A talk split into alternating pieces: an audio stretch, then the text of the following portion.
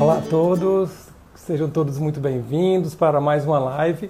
Hoje a gente vai continuar a sequência de temas que abordam a endometriose na qualidade de vida da mulher. Ontem falamos um pouco sobre nutrição saudável, sobre condutas, estratégias, enfim.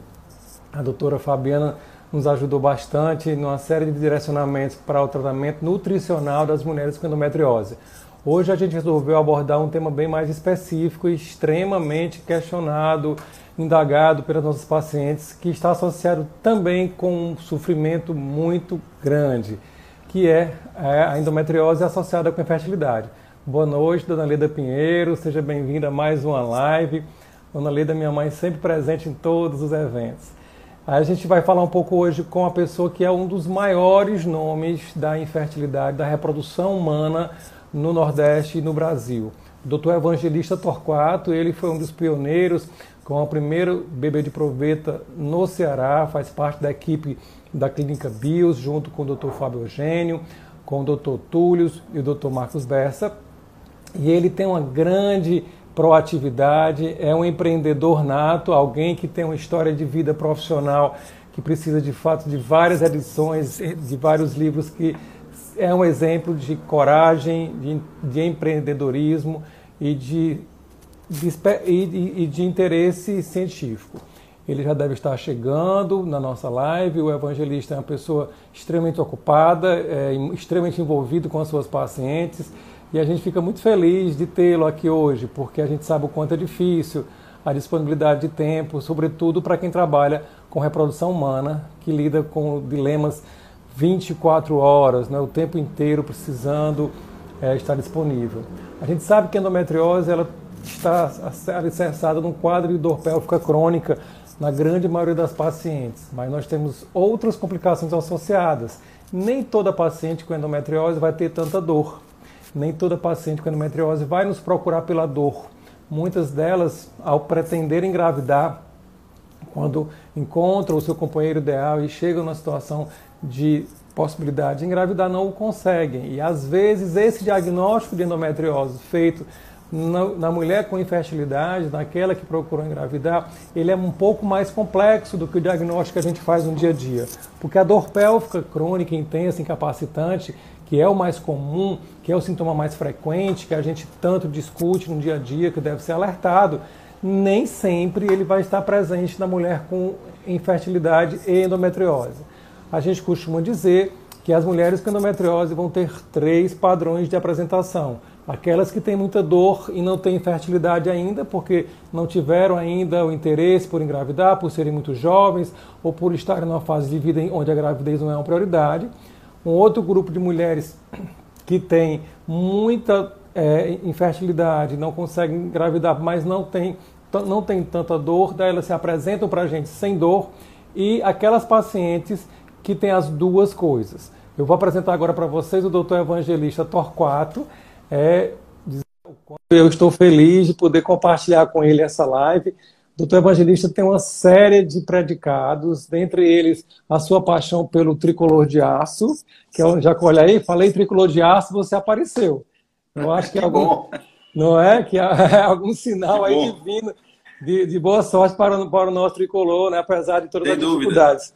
Meu amigo evangelista, eu fiz uma introdução breve para nossas para nossas seguidoras, falando que a endometriose ela tem sido de fato um grande desafio para nós todos e que a gente tem citado muito o diagnóstico da endometriose associada com dor, mas hoje especificamente a gente vai mostrar uma faceta diferente, não é? Que é a paciente com endometriose e infertilidade, que muitas vezes pode ter dor também, mas que muitas das vezes descobre a endometriose no calvário do diagnóstico de infertilidade. Mas antes de falar sobre isso, eu queria que você se apresentasse, meu amigo. Porque eu, eu tenho, é, eu tenho um orgulho imenso de compartilhar com vocês, com você, a existência do mundo nesse momento, compartilhar nossa paixão pelas três cores, mas a sua história profissional é muito interessante. Eu comecei a live falando que você vai estar devendo um livro para todos nós, um livro da sua história profissional. Você, você fez residência médica de ginecologia e obstetrícia, né, evangelista, numa época que ninguém nem falava muito de reprodução humana. Como é que você chegou nesse caminho? Bom, vou falar um pouquinho aí com vocês sobre isso. Primeiro, eu queria dizer que eu estou muito feliz por estar aqui com você. Você sabe que A gente tem uma história em conjunto que a gente pode até depois falar os nossos pontos de contato lá atrás. E eu tenho uma admiração muito grande por você. É, você congrega o principal das qualidades. A gente tem que olhar no olho da paciente. Sim. Tentar sentir o que ela está sentindo. Tentar se pôr no lugar dela. Então, isso não é fácil. Não é fácil fazer isso. É, é um exercício diário, contínuo e que dura a vida toda. Portanto, é um aprendizado. Daí não ser fácil. Isso. E você tem essa característica. Isso é, isso é visível para mim, porque nas pacientes que a gente tem em comum, é muito visível que você tem isso. Mas, não agregado, não se agregando apenas a isso, você tem uma outra coisa sensacional, que é a qualidade técnica, que é a qualidade científica, e que é responsável, sim, por ter elevado demasiadamente o nível da cirurgia ginecológica nesse estado. Então, eu queria é, é, começar a, a, minha fala falando de você. Eu estou aqui como convidado dele e, na verdade, o orgulho sou eu que tenho de estar aqui conversando com o público dele. É, e eu queria fazer esse relato inicial do que, que eu penso do Leonardo. O Leonardo congrega, sumarizando, o que há de principal em um médico, que é a capacidade de se pôr no lugar da pessoa. E para isso você precisa olhar para dentro da alma dela. Olhar como ela. Trilhar o caminho daquela dor ao lado dela. Então, ele tem essa capacidade. Isso associado a, a, a, questões técnicas de conhecimento científico invejável. Leonardo é reconhecido não a nível mais nacional, não sei se vocês sabem disso, mas o reconhecimento do Leonardo é a nível internacional. Ele participou de pesquisas em relação à pele da tilápia, que são pesquisas que podem colocar vários tipos de patologias no mundo em outro nível de tratamento. E, e ele participou é, dessa pesquisa que foi apresentada para o mundo recentemente. Então, só para vocês terem uma noção com o que a gente está falando. E não é o contrário. É eu que estou elogiando. É... Mas, na verdade, nós trabalhamos muito porque a gente está sob o ombro de gigantes. Você sabe que essa frase ela exemplifica muito bem que a gratidão e o reconhecimento de quem nos orientou e quem nos viu como alguém com potencial é o elemento mais importante. E existem duas pessoas que eu tenho uma gratidão infinita.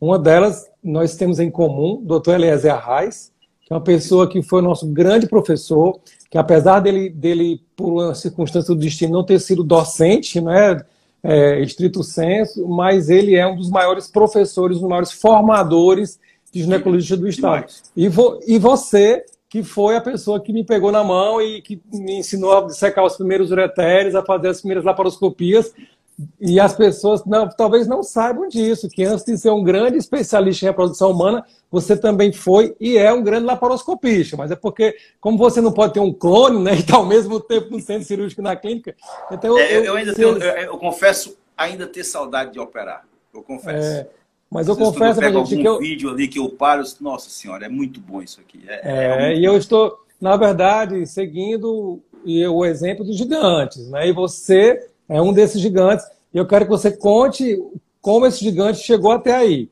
A história da, da reprodução vou... humana para você foi desafiadora, não foi? Foi muito desafiadora. Eu, eu, vou fazer até um, relato em relação a gente conversou do Aliés. O Aliés está aniversariando hoje, inclusive. Exatamente. Olha que coincidência, é. né? Exatamente. É, exatamente.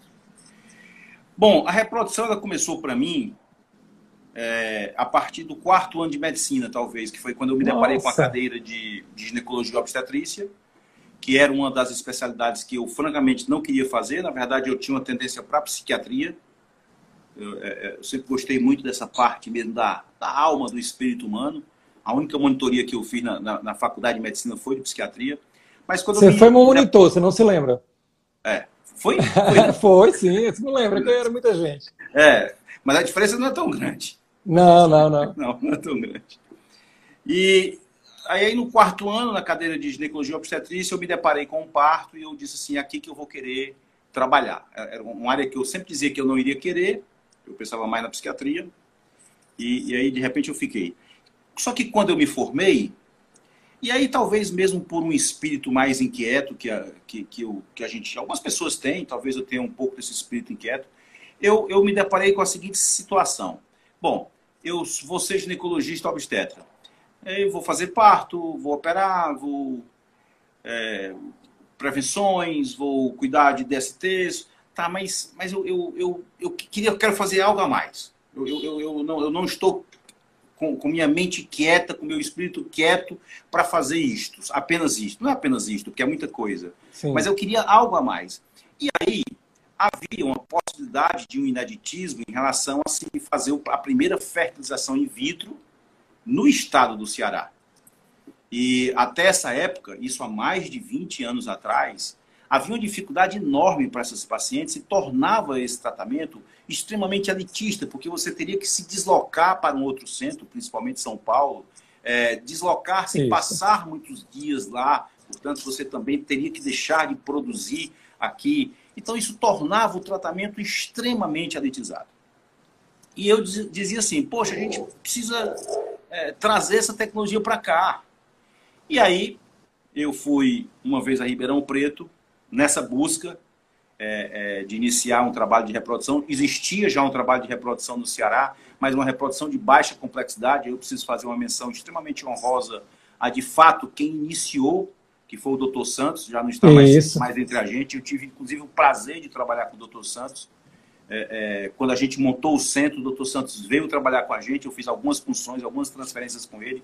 Isso é sempre muito bom para mim, porque, de fato, ele é a origem é, é, da reprodução. Ele, de fato, está, está mais atrás. Só que era reprodução de baixa complexidade. E a gente estava querendo dar um voo maior. Então, em, em Ribeirão Preto, eu encontrei é, o meu primeiro sócio lá, que foi o Túlio. Foi um encontro absolutamente ocasional, nós não nos conhecíamos até então.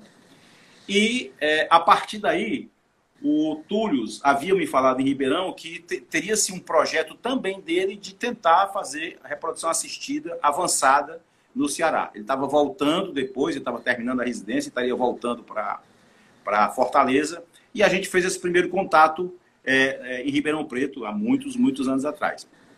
Seguiu-se esse contato, outros encontros aqui, e o, o, o Túlios tinha um contato fora do país, que era o professor César Aragona, é, juntamente com, com, com, o seu embriologista, o, o Francesco Morgia, e havia essa possibilidade de transferência de tecnologia é, da Universidade de La Sapienza, que, que, que é onde, onde o professor lecionava, é, para nós. Bom, formou-se então é, mais pessoas, a gente acabou, inicialmente apenas eu e o Túlios mesmo. É, depois teve o Fábio Macedo, em Rio, no Rio Grande do Norte, aí já é uma, uma, era uma derivação. É, e nós começamos então a ter acesso ao professor Aragona. Era épocas muito difíceis? Claro que era, porque assim, nenhuma transferência de tecnologia ocorre sem custo. E eu era, um, eu era um garoto de vinte e poucos anos de idade, é, sonhador, é, recém-formado, dificuldade de se conseguir muito as coisas. E, e havia muito gasto envolvido, mas muito, mas muito gasto envolvido. É, porque imagina, na, na, época, eu até, eu até posso falar isso agora, porque já passou tanto tempo, mas na época a transferência de tecnologia envolveu cifras em torno de 100 mil dólares. Para um garoto que estava é, começando a vida, isso era estratosférico. Isso sem montar laboratório nem nada. Mas aí eu, eu disse assim, bom, mas é o que eu quero, então eu vou trabalhar e vou conseguir pagar, e vou conseguir desbravar, e vou conseguir. Um dia eu vou conseguir ver o que eu estou vendo. Né? agora, 20 e tantos anos depois, é, existe toda essa história para trás, mas hoje eu já consigo ver o que eu tentei ver lá atrás. E essa transferência começou a acontecer, aí a gente foi montar o laboratório. Para você ter uma noção, a gente selecionou um embriologista aqui, em Fortaleza, que iria treinar na Itália, e fizemos isso. Olha só. Pois é. A gente colocava é, no jornal, não sei nem se existe hoje mais, o jornal tem aqueles aquelas utilidades. Classificados, né? Procura-se alguém desse jeito. Não sei nem se tem isso hoje, né? Ou então venda de carros, aquela, sabe aquelas coisinhas que tem? De... E a gente colocou um, um anúncio pequeno buscando embriologista que quisesse fazer o estágio fora do país. E aí, essa seleção, o professor Aragona veio da Itália, imagina, veio da Itália, primeira classe, a gente que tendo que bancar. É, a gente está falando, de, de 1998. 98. Imagino que era um voo internacional para Fortaleza em 98, é. quando começou até os voos da TAP. Isso. Um voo internacional para Fortaleza era uma Isso. coisa muito excepcional, não é? Não, é, é, os passos eram absurdos que a gente estava dando. Bom, e aí o professor veio, fez a seleção, o embriologista que foi selecionado por ele passou seis meses lá é, na Itália. E aí, nesses seis meses, mais custos, porque aí a gente começou a montar o laboratório. Eu recordo de eu ter ido atrás de alguns donos de estabelecimentos hospitalares, de donos de hospitais, e eu recebi é, é, mensagem do tipo: é, você está doido, cara? Você vai fazer fertilização in vitro aqui como? As pessoas vão tudo para São Paulo. Isso que você está você tá pensando é uma loucura, isso não existe. A, a, a imensa maioria é, dos, é, das portas na cara que eu recebi ou foi colocando as coisas para baixo mesmo, ou então simplesmente a indiferença. É, de se quer responder, a, a, a, a, gente queria um local para montar o laboratório. Né? a gente foi, não vou dizer aqui nome, os nomes dos hospitais, claro. porque isso não tem nenhuma lógica, mas isso é também normal. Eu acho até que na posição das pessoas é normal, porque era de fato um tanto quanto loucura mesmo é, se fazer isso. Não estava errado o pensamento é, dessas pessoas. Havia muito risco, Mas, não é, Evangelista? E era muita, havia muito, muito, risco, claro. E a visão do empreendedor, ela, ela é uma visão que muitas vezes, muitas das vezes é compartilhada. Essa sua história, ela pode ser compartilhada pelo, pelo grupo da Apple, pelo pessoal da Microsoft. Se sim, você sim. for ver, muda só o país e a língua, mas é a mesma história, né? Tem, tem muito. É, é, enfim, acabei que encontrei um hospital, e aí é, era um hospital porque era muito novo, ele estava começando também, acabou embarcando no sonho que, que a gente tinha. E aí a gente montou, ao longo desses seis meses que o embriologista daqui estava sendo treinado na Itália, é, nós montamos o laboratório. E aí é, nós preparamos um primeiro grupo de pacientes.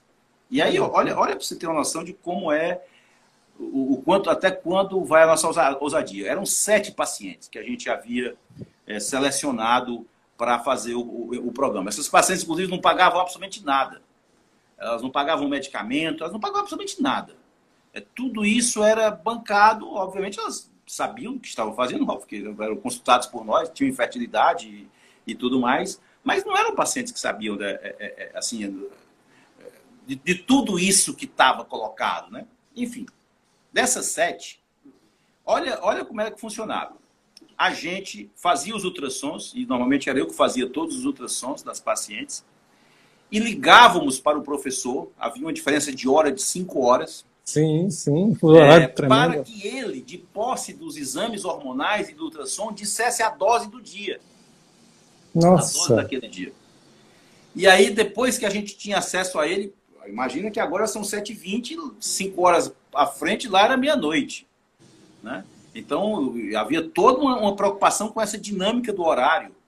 E aí, quando a gente tinha acesso à, à, à orientação dele, aí a gente chamava as pacientes para poder voltar na clínica, para poder tomar os medicamentos. Olha a dinâmica. Você fez uma telemedicina, na verdade. É, que você, você, foi, você fez a teleorientação, não é porque é. ninguém nem falava sobre isso. Isso, isso de é fato é, é telemedicina. É verdade. Bom, e para fazer as funções, o professor vinha com o embriologista dele. Apesar do nosso é, estar lá treinando, a gente não queria que ele participasse inicialmente, porque seis meses a gente achava pouco. É, então ele queria que passasse mais tempo. Então vinha ele com o embriologista dele e com o embriologista que nós estávamos treinando, que havíamos escolhido para passar um tempo lá. Vinha com os meus de cultura, com as agulhas de punção, com os catéteres de transferência. O laboratório era montado, é, a primeira punção sempre, sempre há um certo risco, o avião atrasa, o avião não chega, nossa senhora.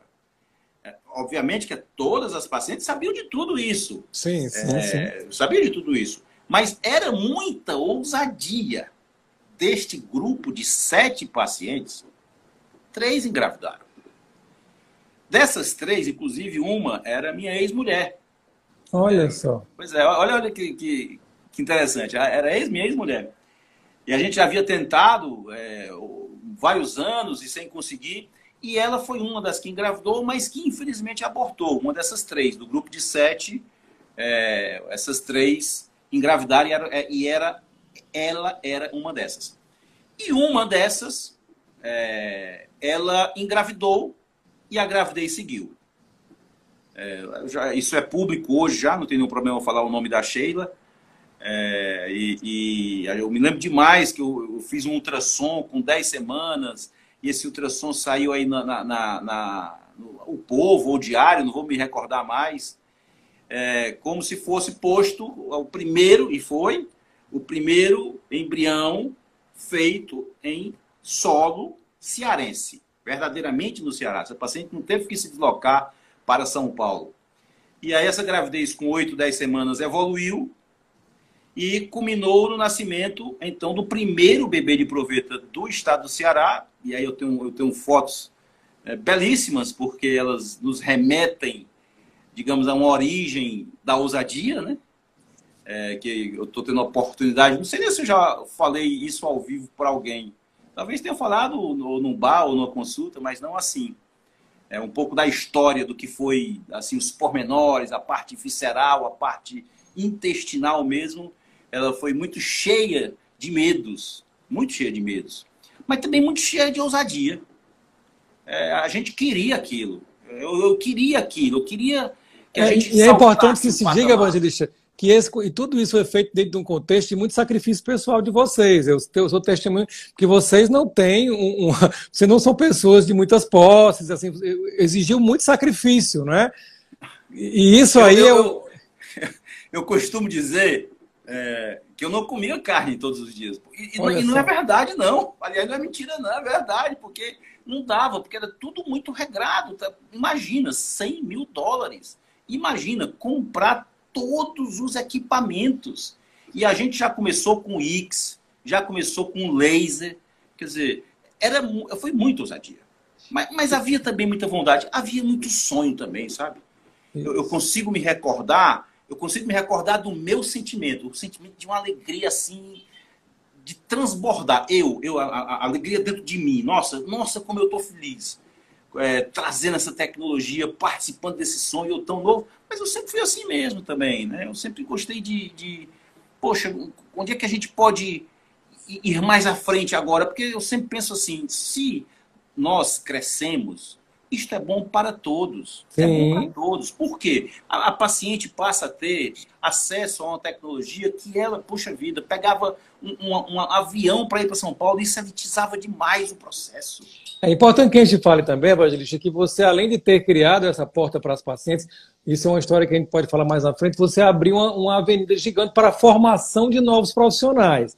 Sim. E isso é um grande Sim. diferencial, porque você tem esse poder gregário. Nós vemos aqui na nossa linha do tempo aqui a Cláudia Georgia, a Raquel e tantos outros que durante a história de formação como profissionais se espelharam, seguiram e seguem e continuam seguindo você. E isso fez com que você conseguisse aumentar, capilarizar esse, esse envolvimento.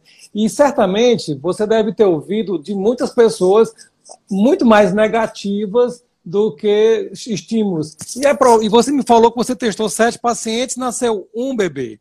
Então, se você fosse pensar do ponto de vista muito pragmático, teria tudo para desistir. Que droga, não é? Eu tive quantos? Eu tive seis erros que talvez tenham pesado muito mais na sua vontade, numa vontade de desistir, e um acerto. Mas olha que ironia do destino. Esse acerto ele teve um poder tão gigantesco que os seis erros você talvez nem lembrasse e não. nem venha lembrar no futuro. Não, e isso para as assim. novas gerações é fundamental, Evangelista. Falar que um grande sucesso veio de seis grandes erros, assim, falhas, sem digamos dúvida, assim, perdão. Sem dúvida.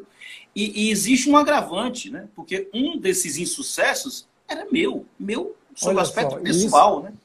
Tinha tudo é, para você desacreditar no método e na o, luta, né? O, um dos embriões perdidos era o meu filho. Não, não há outro termo, nem outra fala, nem outra palavra. Mas a vitória foi muito, muito mais recompensadora. Depois a, a reprodução para mim foi muito complicado mesmo. Eu, eu como paciente do processo, é, tive que tentar mais outras tantas vezes até nascer o Gustavo. Não, não foi fácil para mim. É, e, e, assim, havia um certo momento da minha vida que, poxa vida, é, a, a, a, minha, a minha ex-companheira, Socorro, uma vez ela, ela me alertou assim, tipo, tu, tu já percebeu que tu, tu, não sai mais com esse teu amigo e, e esse amigo? E aí eu, assim, é, de fato, eu tô sem sair com eles, assim, mas eles, eles têm filhos, né? Tu está saindo com quem não tem. Esses aqui tu não quer sair, e, e é verdade isso. A, a gente vai se enclausurando tanto na dor, no sofrimento de não conseguir ser pai, porque eu, eu costumo dizer assim, ó, é, eu vou, vou, soltar aqui esse lápis e, e, vou fazer assim, passa a mão no teu cabelo aí, passa, pode passar, pronto, passou, né? Se a partir deste momento aqui, se eu te disser que tu não tem mais a capacidade, porque tu teve um AVC de passar a mão Sim. no cabelo, pa, para para pensar. A partir desse momento, ajeitar teu cabelo não é mais possível. Essa é a dor de quem não engravida. Porque para o mundo é muito natural. É muito sereno passar a mão no cabelo. E a reprodução é natural também, né? Ou almoçar. É, é muito natural. Mas para o casal que não engravida, não é. E, e, tem, tem uma coisa que, que, eu, que eu falo, que é assim: o mundo vai ficando grávido ao nosso redor o mundo, eu, as minhas pacientes assim, filha, como é que você se sente? Porque sua prima está grávida, a sua amiga engravidou no ano passado, você está sendo convidada para o aniversário de um ano é, da sobrinha. Isso machuca a gente. E é involuntário. Então, quando a Socorro disse, tu não está mais saindo, eu até lembro, era o Petrônio e, e, e o Luiz Dantas. Psiquiatra, né? É, eu estava eu, eu, me afastando involuntariamente, inconscientemente, talvez, porque eles já eram pais. Então aquilo, aquilo me trazia dor. Então, então a, a, o fato de eu ter perdido, mesmo com toda essa dor que eu estou aqui descrevendo, ela ficou pequena. Porque é, a vitória nasceu. É, e eu tenho certeza, Evangelista, que nesse aspecto, e aí eu vou tra... o meu objetivo era chegar nesse ponto, eu consegui. É, nesse aspecto, você consegue trabalhar o elemento da empatia, que você colocou no começo e falou da, do meu trabalho, e eu retorno para você. Porque essa sua capacidade empática em lidar com a infertilidade, ela tem um elemento de vivência que transcende o conhecimento da literatura do livro.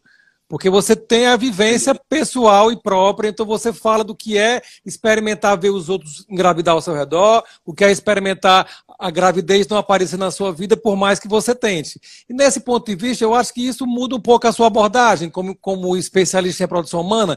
Você acha que você visceralmente também sente essa dor e talvez isso de alguma forma faça com que você tome alguns direcionamentos em relação à conduta, seja mais assertivo, não é? seja mais empático e vive mais, viva mais a paciente, porque muitas queixas das pacientes em relação à reprodução humana é que, nossa, demora demais e esse doutor parece que não sabe o que eu estou passando.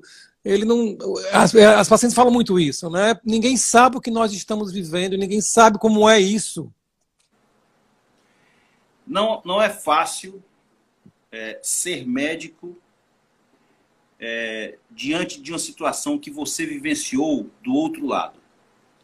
Porque você vivencia a dor de uma forma diferente. É, é, uma, é uma dor que você sabe exatamente o que, que aquela pessoa está sentindo. Isso. Sabe? Ah, um teste negativo é uma sensação de abandono muito grande que a paciente tem. Nossa, eu tô só no mundo. Eu não consegui engravidar. O meu embrião não implantou no meu útero. Nossa Senhora.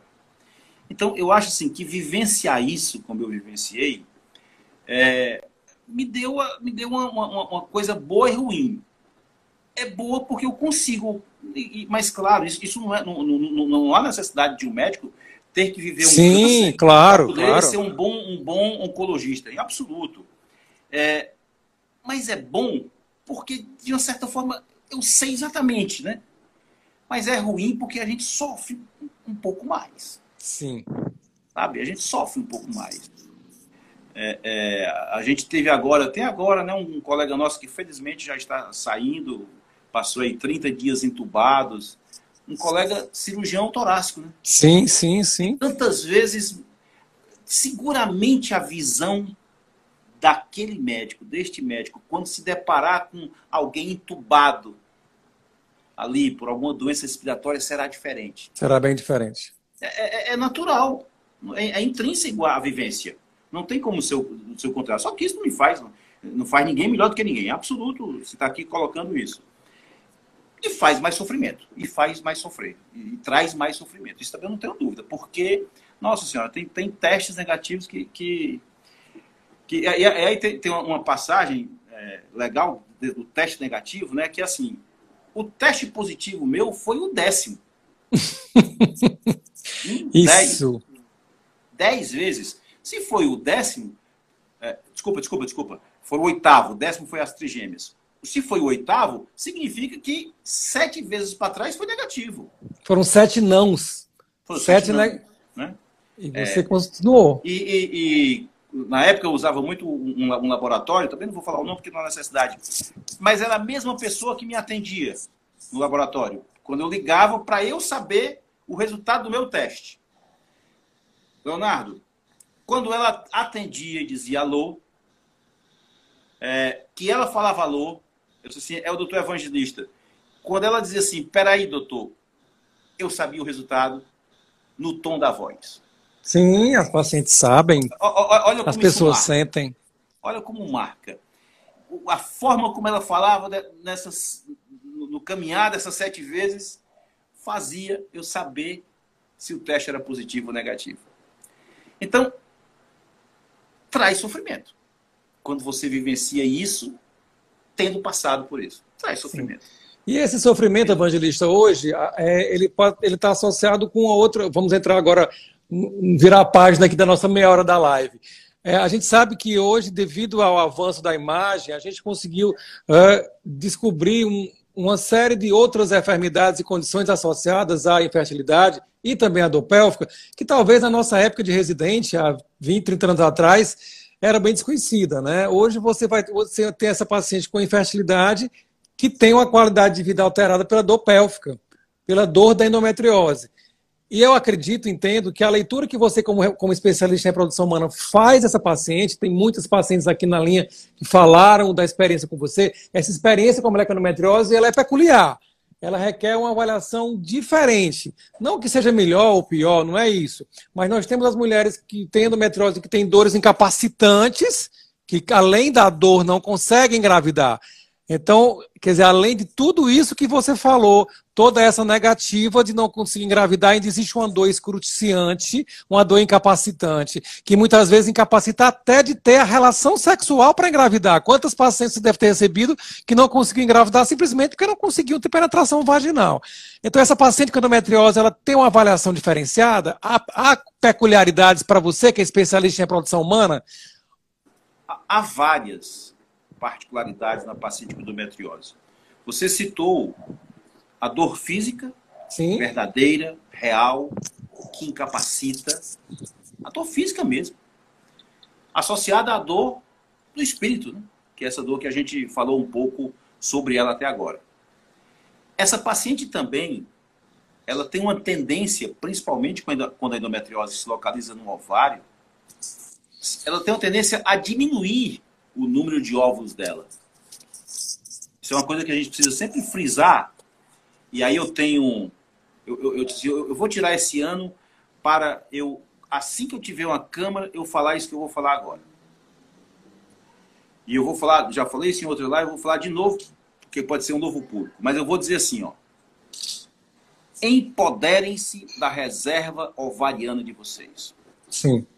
Saibam dela saibam o valor dela. Passem a questionar para irem buscar esta informação. Por quê? Porque vocês têm ovos que acabam. Eles são finitos. Exatamente. E, e, e essa finitude, para que vocês tenham uma ideia é, da relação temporal, você nasce com 2 milhões de óvulos, nasceu, não produz mais nenhum. Gasta e você gasta 70% desses 2 milhões na infância. E aí você vai menstruar a primeira vez, já só tem 400 mil óvulos. Muito bem. Desses 400 mil, você passa a perder 800 a mil todo mês. Independente de menstruar, independente de estar usando Independente de qualquer coisa. Isso, e aí é você joga isso. uma endometriose nisto aí. Então você passa a ter uma reserva que pode estar tocada. Então você precisa se apoderar desse conhecimento, saber qual é a sua reserva. Para que você faça uma programação. Para que você discuta a cirurgia. Para que você tenha a exata noção do que é, vamos fazer. Vamos operar, mas você vai saber disso, obviamente que eu sei que você faz isso. É uma paciente com a reserva ovariana baixa, não pode usar um bisturi, um bisturi quente que queima, coagula e vai matando o óvulo. E a, gente vai muito mais longe. Muitas vezes tomamos a decisão de não operar, inclusive. Muitas vezes a decisão de não operar. Muita de não operar. Isso. Só que hoje eu estou colocando o seguinte: qual é o motivo de você se apoderar desta informação da reserva de óvulos? programar-se. Sim. Se tua reserva está muito baixa aos 28 anos, tu não pode é, ficar esperando aquela tua gravidez depois dos 35. Porque programar pós-graduação, programar tudo na vida, né? Claro, o trabalho. Isso. Não, você precisa remodelar o que você pensou. Por quê? Agora você está sabendo hoje, aos 28 anos, que tua reserva não é boa. Então não dá para ficar sonhando ou fazendo projeções sem a verdade. Então, assim, apodere-se dela. É importante, Evangelista, que a gente sabe que a idade cronológica ela não está totalmente alinhada com a reserva ovariana. E, e, principalmente na endometriose. A endometriose, endometrioma ovariano destrói mais rapidamente os folículos. Isso que você colocou é muito importante. Eu fiquei bem sensibilizado, porque muitas vezes a gente, como cirurgião, como ginecologista, lida muito com a idade cronológica e, e e se dá mal muitas vezes. Que a gente vai ter pacientes, como você falou, de 27, 26, 28 anos, onde a idade cronológica talvez não fosse algo preocupante, e aí, devido à endometriose, ela vai ter uma perda folicular precoce.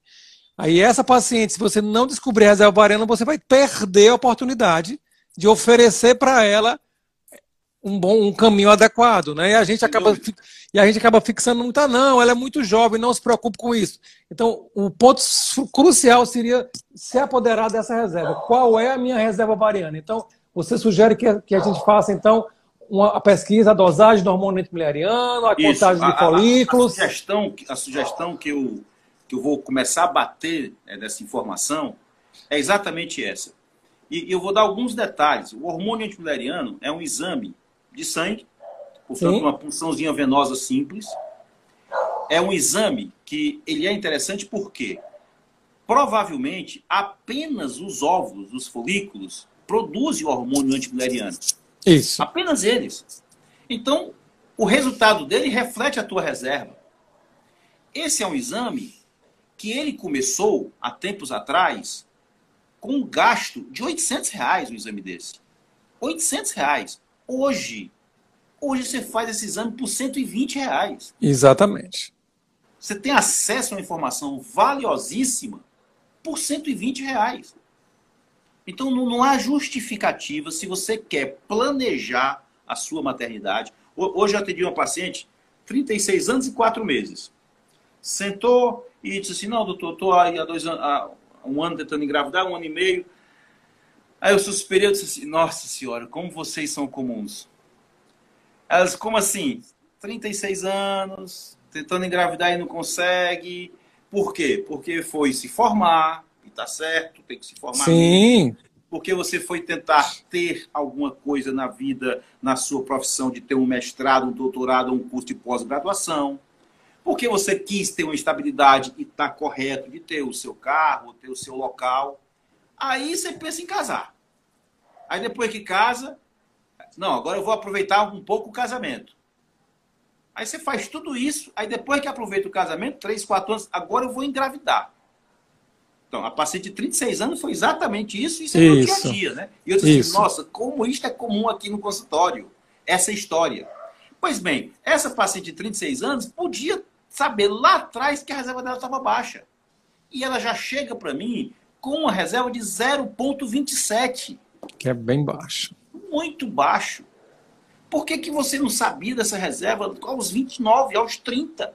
E fez uma programação, a programação inclusive de antecipar a gravidez, não, não deixar correr até os 36 anos, a, a, a, programação de, bom, eu não vou querer engravidar agora, mas eu quero tentar preservar um pouco a minha fertilidade. Pensa no congelamento de óvulos. Isso, isso é uma opção interessante, seja, né? Ou seja, e também, você está com a reserva baixa aos 30 anos? Tô. E você não quer engravidar agora, e não vai se não quiser, e você também não quer fazer nenhuma preservação de óvulos, também não, não é obrigado. Mas você sabe o que está fazendo. Você sabe a decisão que você está tomando. Isso é diverso de você ficar achando que está tudo bem e que quando tirar o anticoncepcional vai engravidar maravilhosamente bem. Sim, isso acontece em 80% dos casos, dos casais, mas em 20% não acontece. Isso. E 20% é estatística para lá de elevado em medicina, gente. É muita gente 20%. Para que vocês tenham uma ideia, a chance de uma pessoa ganhar numa loto é 0,001%. 20% é estratosférico. Então, não deem esta chance para a infertilidade. Não deem. Apoderem-se da verdade da sua reserva de ovos. Isso é um dado que pertence a vocês. É um dado que é, é, vocês devem saber, para vocês se programarem. Não faz lá a prevenção? Não faz ultrassom de mama? Faz um teste de reserva. A partir dos 30 anos começa a fazer vai fazer uma cirurgia é, de, de, endometriose, faz um teste de reserva, conversa é. com o teu profissional. É, é, é Essa, é, esse diálogo que a gente tem, né, Evangelista? Quantas vezes eu te mando um áudio, você me manda falando da paciente, e assim, e nós, como cirurgiões, temos o ímpeto natural de querer fazer o procedimento, mas cada vez mais a gente sabe o quanto a cirurgia para endometriose no tocante ao ovário, ela pode ser danosa. E quantas vezes eu deixei de operar a paciente e ponderei com ela, mesmo ela tendo um quadro de dor, que ela trabalhasse primeiro com você a reprodução, trabalhasse primeiro com você a possibilidade até de guardar os folículos, porque isso é uma coisa que as pessoas não pensam, mas doutor Evangelista, tudo bem, eu estou casada, eu tenho marido, mas eu não quero engravidar agora, não dá para mim, não é só a questão biológica. Aí você falou rapidamente, eu queria que você enfatizasse de novo a possibilidade de você guardar esses, esses óvulos, não é isso? E tem uma outra é, é, é, situação que é assim.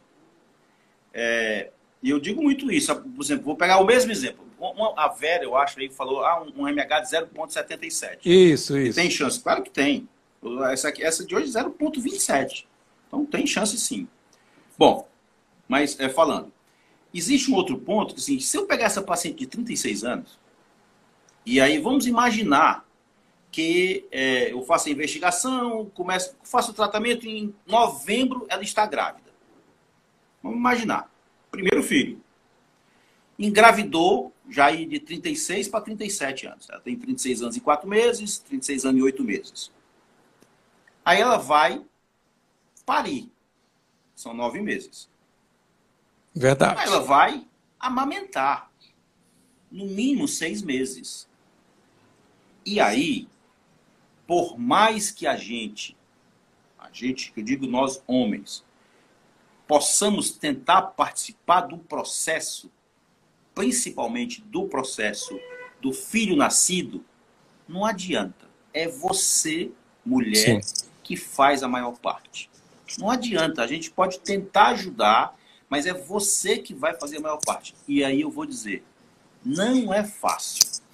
Eu estou com a filha aqui de um ano e cinco meses. Não é fácil. É extremamente, extremamente prazeroso, mas não é fácil. Então, os nove meses do, da gravidez se juntou com seis meses de amamentar e vai se juntar mais seis meses para você, mulher, respirar. se reorganizar, é verdade. Organizar, nossa, eu vou ter que voltar ao trabalho, eu vou ter que organizar minha vida, vou ter que emagrecer, vou ter que cuidar de mim um pouco, porque há um desgaste. Se atualizar do ponto de vista profissional né, e educacional. Né? Aí eu estou falando de no mínimo mais seis meses, gente. Então, a gravidez de nove meses, a, a mulher lá de 36, 37 anos, ela vai passar dois anos para tentar voltar ao trabalho bem. Aí eu estou falando de 38, 39. Isso é crucial um ano a mais em quem tem mais de 35 é crucial. Então, já vou ter um antibilhariano de 0,27 aos 36, 37, mesmo que dê tudo certo. Eu vou para 39 anos para essa mulher voltar. Com um sei lá de quanto. Sim. Então vejam bem, o que, que faltou aí? O apoderamento da verdade. Formação médica, não é exato, empatia. Este conhecimento da reserva folicular eu tenho a partir de agora. Isso me dá a propriedade de me organizar. E aí, Evangelista, eu queria pontuar um outro aspecto. A gente começou falando sobre pioneirismo e eu queria enfatizar que você não deixou de ser pioneiro, não deixou de ser empreendedor.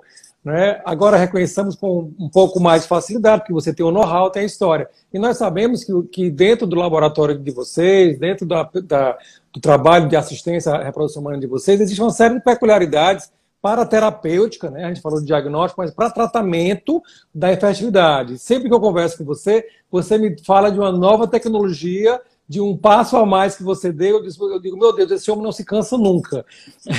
mas isso é importante, a gente passar para os pacientes, porque elas sempre, elas sempre pensam, nossa, estão, estão investindo em algo novo, não é?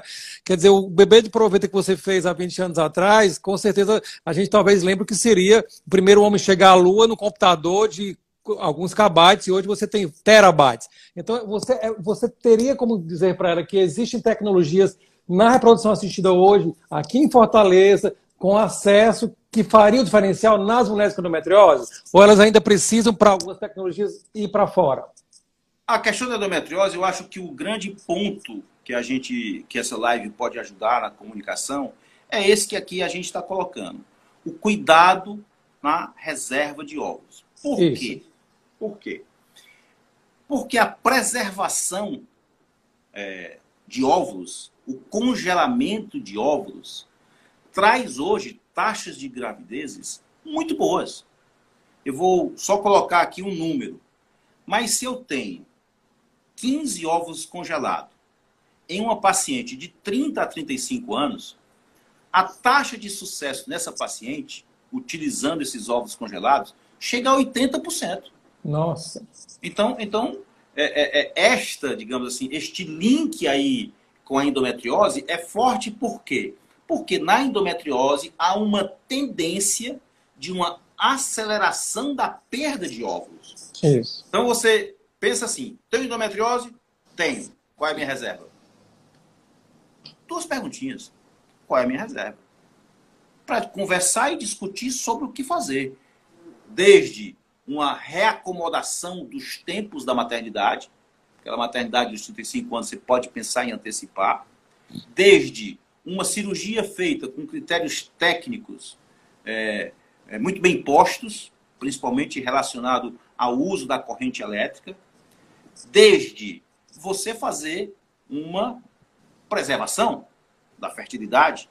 Então, é, é essa pergunta, tenho endometriose, qual a minha reserva?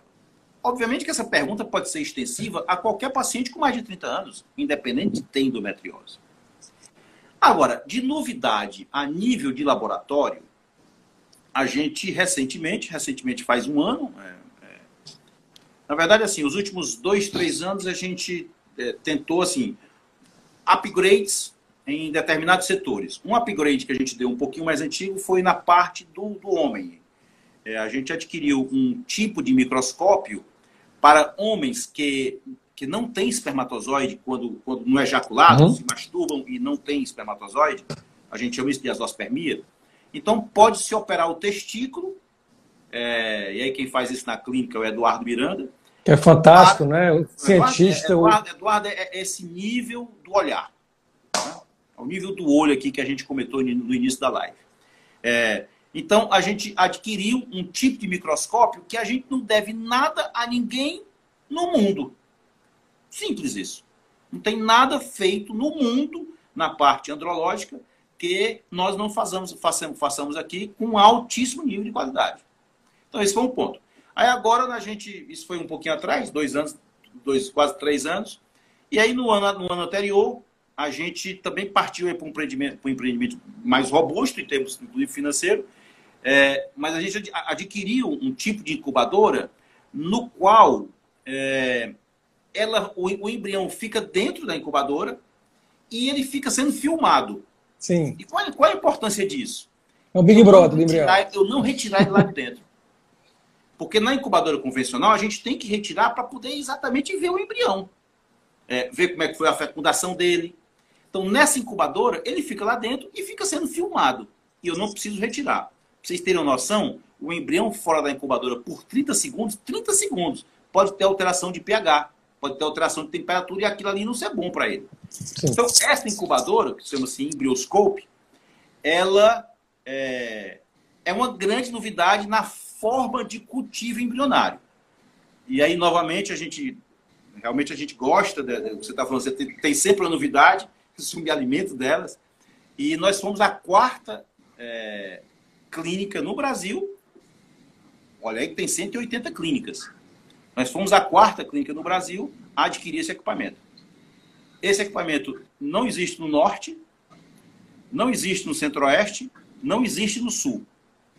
É, só vai existir no Sudeste e aqui em Fortaleza. E nós agora já demos um upgrade a mais. Que a gente adquiriu um software é, balizado na inteligência artificial. E o que, que é isso mais ou menos? Milhares de imagens dos embriões é, são catalogadas e determinados sinais dessa divisão embrionária você está associado com mais gravidez. Sim. Então você bota um robô para aprender isso. Para ele Nossa. me dizer, aí a gente adquiriu esse software, na qual existe uma, uma, uma, inteligência artificial acoplada ao embrioscope, que ele começa a me dizer o seguinte: o robozinho, aquele embrião é o melhor. Fantástico. O segundo é aquele. É, isso tudo tem a ver com endometriose? Tem, porque a, a paciente com endometriose poderá me dar menos óvulos ela me dando menos isso. ovos, eu tenho que cuidar desses ovos com carinho. É, isso foi uma pergunta que acabou de surgir, evangelista. Especial. Isso, então, a paciente que tem menos ovos, né? É, essas pacientes numa, no embrioscope pode otimizar o processo, porque uma, uma, paciente com endometriose, é, é, é, principalmente ovariana, é, que, que, que, não é incomum a endometriose ovariana, é, eu vou precisar, por ela ter mais, menos ovos, eu vou precisar ter um cuidado excepcional com ele. Então, isso também é uma novidade é, que, que a gente recentemente é, colocou é, na clínica, mais ou menos um ano, aproximadamente um ano. E muitas pacientes com endometriose, evangelista, elas têm um outro, um outro obstáculo, que é, que é algo que nos intriga muito, né? que é a, perda de repetição, o abortamento, a dificuldade do embrião implantar. E isso me inquieta muito porque a gente trabalha com a adenomiose, né? que é a endometriose do útero, do miométrio, da, da camada interna do útero, que muito nos intriga, porque nós cirurgiões temos muito pouco a fazer com a adenomiose, no sentido de preservar o útero. E aí, vou te colocar agora nessa saia justa, né? É como caminhar diante desse, dessa história tão obscura, que a paciente com endometriose fez a FIV, implantou e perdeu. Fez a FIV, implantou e perdeu. Fez a... a gente lida muito com isso na endometriose. Você sabe que a endometriose é risco de perda, né? Sem dúvida. Bom, existe alguns conceitos novos em relação à endometriose e eles se balizam principalmente na resistência à ação de um hormônio importantíssimo para engravidar, que é a progesterona. Sim. A paciente com endometriose, hoje o endométrio dela parece responder de forma diferenciada. Resistência é, progesterona. Isso. E aí a gente, eu, é, digamos assim, nas minhas andanças, tanto a nível de literatura como a nível de prática, eu tenho alguns, alguns critérios para seguir. Um, eu hoje é, não gosto de fazer uma fertilização sem saber se essa paciente tem endometriose ou adenomiose. Eu não, eu não, eu não gosto. Ou seja, é, eu faço uma busca ativa. Por que, que eu faço uma busca ativa? Muito simples. 30% Sim. dos casais que não conseguem engravidar, a causa é endometriose. Mesmo sem ter dor, não é, Evangelista? Mesmo as mulheres que não têm Mesmo dor crônico, dor. isso é importante. Isso é importantíssimo. Às vezes, a forma da endometriose se apresentar é apenas pela infertilidade. Sim. E, e, aí, e aí, como está muito incrustado a dor física da endometriose, e eu digo assim, não, a gente precisa investigar. Porque 30% pode ser endometriose. E ela vai dizer, mas eu não, eu não sinto dor. Eu, eu sei, 5 a 7% das pacientes não tem dor nenhuma e tem endometriose avançada. E não tem dor nenhuma. Então, eu não gosto de não transferir de fazer uma FIV sem saber se ela tem endometriose ou se ela tem adenomiose.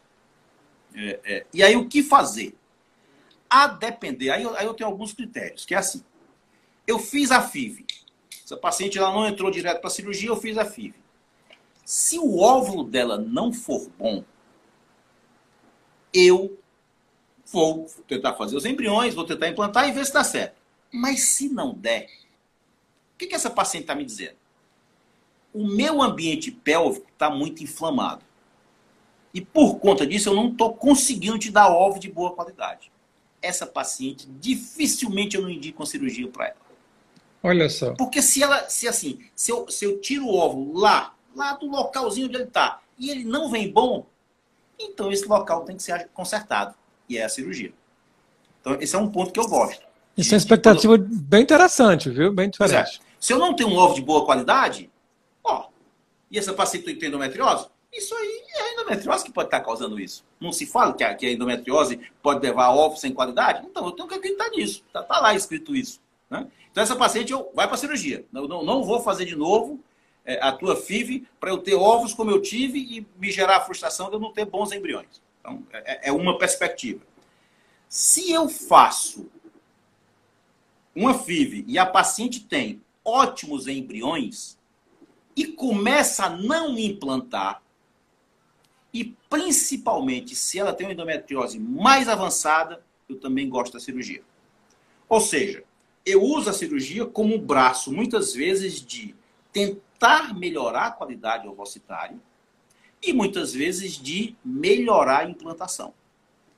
Alternativamente a isso, a cirurgia, muitas vezes eu gosto de fazer um bloqueio com o análogo, deixar essa mulher numa pseudomenopausa, porque a endometriose se alimenta de hormônio, por dois a três meses, antes de transferir. Mas eu fico dizendo o tempo todo, mas eu tenho que conseguir essa gravidez. Se eu não conseguir, eu vou rever o que eu fiz. Por quê? Se eu entrei nesse jogo com esse time e eu não ganhei, qual é a lógica de entrar com o mesmo time? Sim. Qual é a lógica? Não, não, não, há, não há ponderação que, que faça. E essa é a grande diferença, Bandido, porque, porque muitos colegas, infelizmente, seguem a produção humana como receita de bolo. E você uhum. demonstra exatamente essa percepção, essa individualização, que, que, é fundamental. Está ligada à sua experiência, está ligada à sua empatia, mas também a essa percepção fina que é trabalhada no dia a dia, né? Não é, uma, não é uma receita de bolo, então não é com qualquer um. Não adianta também você ter milhões, investir em tecnologia e não ter esse feeling, essa percepção humana que você tem. Gabriela, boa noite. Bom, tá acabando? A gente está chegando no final, mas eu estou aqui tão empolgado que estou deixando você falar até o Instagram, dar os dois minutos finais. Eu só tenho mesmo a agradecer e, e, lhe, deixar, e lhe intimar, porque você está convocado pela história da reprodução humana no Brasil e no mundo, a transformar essa história em algo que fique para as gerações que se seguem não só para gerações de pacientes, mas para gerações de médicos. Porque eu costumo trabalhar com a educação médica e falar para os meninos que não existe nenhuma história de sucesso. Não tem nenhum grande médico ou nenhum grande cirurgião que não tenha uma, um séquito de insucessos, de fracassos, até chegar ao sucesso. E essa sua história de sucesso, precedida por tanta dificuldade, né? Quantos nãos e quantas puxadas de tapete, porque a gente foi muito simpático hoje e não falou das puxadas de tapete, né? É. E lembrando que até a sua posição política, não é, meu amigo? A sua visão de esquerda da sociedade, sua visão humanística, até isso é usado contra você. Eu Mas você, você passou por cima de tudo isso e conseguiu construir essa história. E essa história não para você, mas para as mulheres, para as pessoas que lhe acompanham, seus discípulos, seus colaboradores e para as pacientes. Eu tenho só que agradecer a sua existência, agradecer a sua amizade, agradecer o seu exemplo. Eu estou sempre lhe seguindo e sempre é, me inspirando nesse seu, nesse seu perfil inovador, nesse seu perfil questionador que inquieta muito. Você é a pessoa que não deixa ninguém quieto, evangelista. Você chega perto de alguém, você sacode fisicamente, psicologicamente, em uma reunião que a gente tem, eu saio com um milhão de ideias. Eu queria sua mensagem final. Temos 20 segundos. 20 segundos. Um forte abraço, um forte beijo em você. Você é uma pessoa que tem a minha admiração eterna, um homem do bem, uma pessoa do olho no olho, um carinho enorme com a paciente. Eu, eu, eu sei disso porque a gente compartilha paciente. E eu só tenho a te agradecer pelo convite de estar aqui, das pessoas nos escutarem.